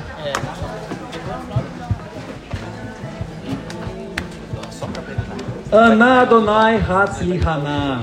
Amém? Por favor, Senhor, salva-nos. Por favor, Senhor, prospera-nos. Amém. Seja abençoado. Todos vocês serão prósperos e abençoados pelo Senhor. Porque Ele é a nossa proteção. E aqui simbolizando esse ramo, todos nós juntos em união seremos salvos. Amém? Amém, Macman.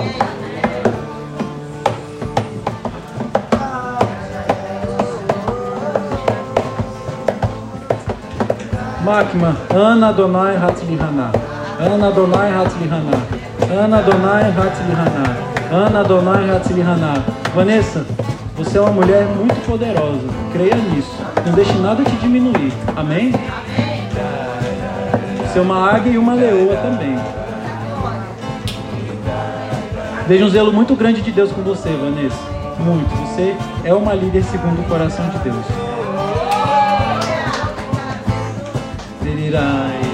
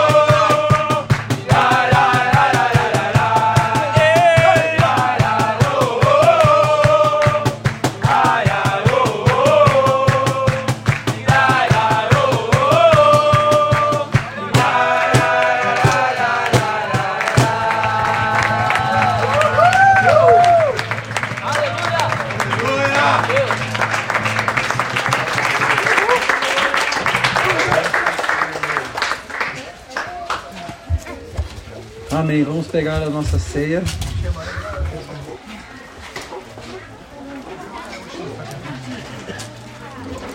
Sacerdotes sirvam suas famílias, por favor. Pode. Só os homens pegam e só eles distribuem.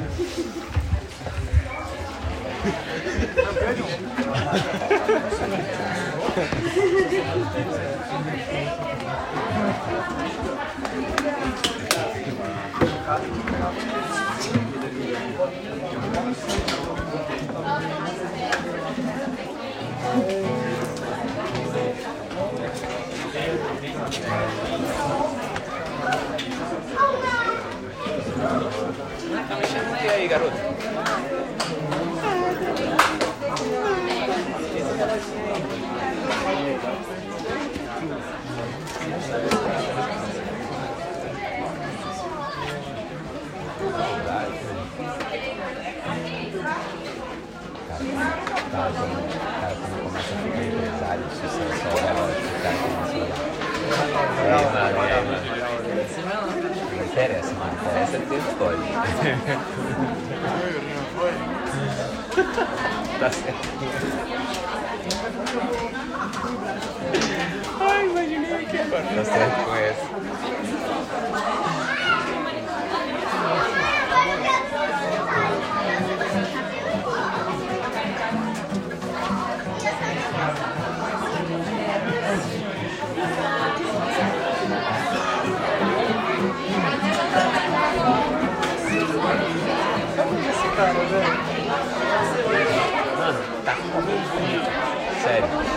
queria ter o cabelo mesmo. Sério. parte aqui tá maior que aqui. Ah! E aí, o jogador. É que tá essa perna aí? Deu umas estiradas umas duas vezes? Não, segura a onda, mano. E aí, depois de uma contusão tem que dar uma segurada.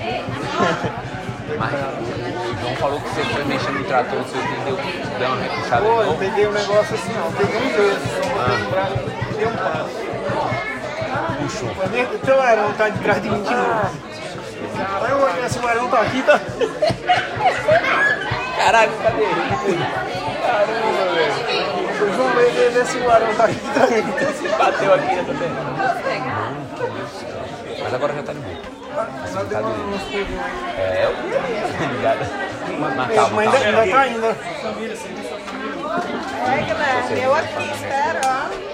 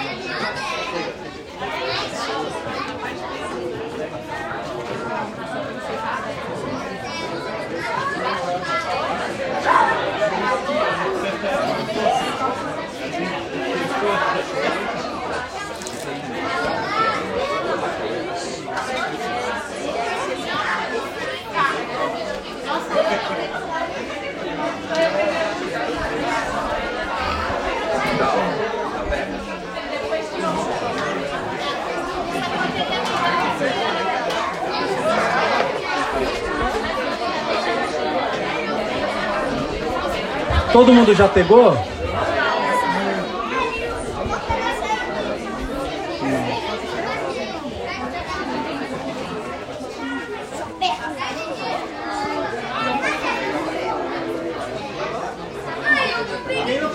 Quem não pegou, levanta a mão. Só o Adalberto então, né? Ok. E o Tassiano? Você tá aqui, Adalberto.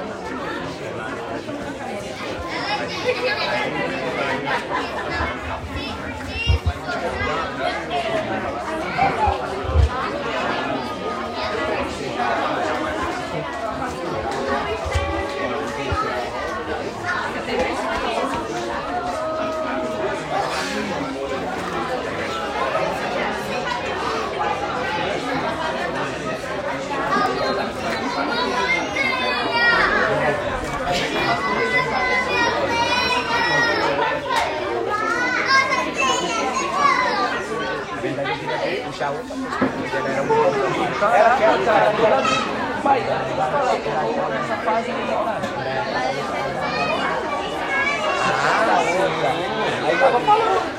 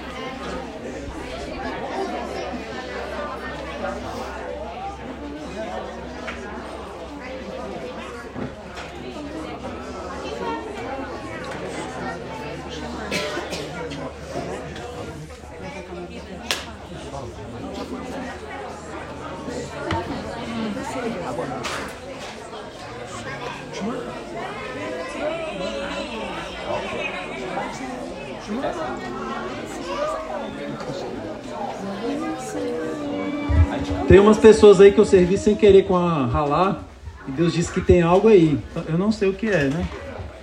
Não foi à toa.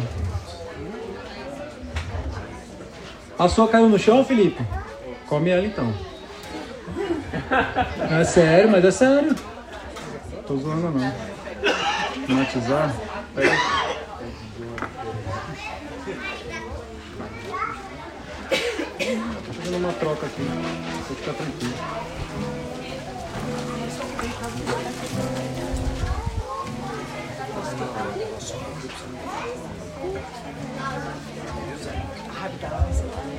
Amém. Bom, vamos lá.